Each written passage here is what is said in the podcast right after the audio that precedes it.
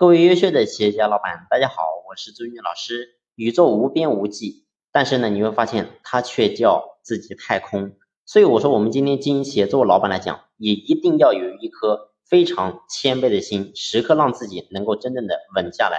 这一点非常重要。你会发现，我们很多老板稍微让自己的企业做得好一点点，有一点点物质上的满足之后，就开始飘了，开始堕落了。但是大家永远要记住，达尔文曾经讲过一句话，叫“物竞天择，适者生存，不进则退”。所以，我们今天经营企业也是一样的。很多人你会发现，表面你当下做得好，并不代表你能够一直做得好。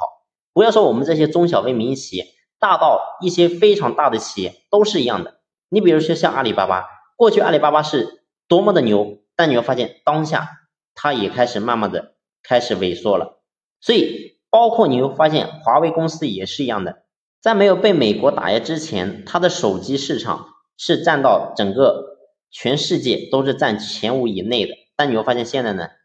远远就掉出了前五。所以我想告诉大家是，我们今天经营企业做老板，你会发现这个时代变化太快了。如果说我们今天稍微让自己有一点点的小成绩，你就开始懈怠，你就开始自以为是的时候，你会发现往往是灾难的开始。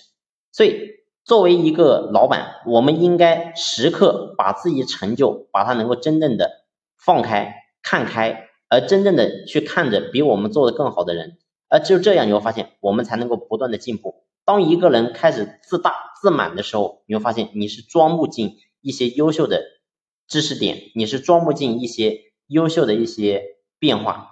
而这个时候呢，你会发现这个时候我们的企业就相当于是封闭的，封闭的状态，请问怎么可能有进步呢？好了，这一期的分享呢就先聊到这里，感谢你的用心聆听，谢谢。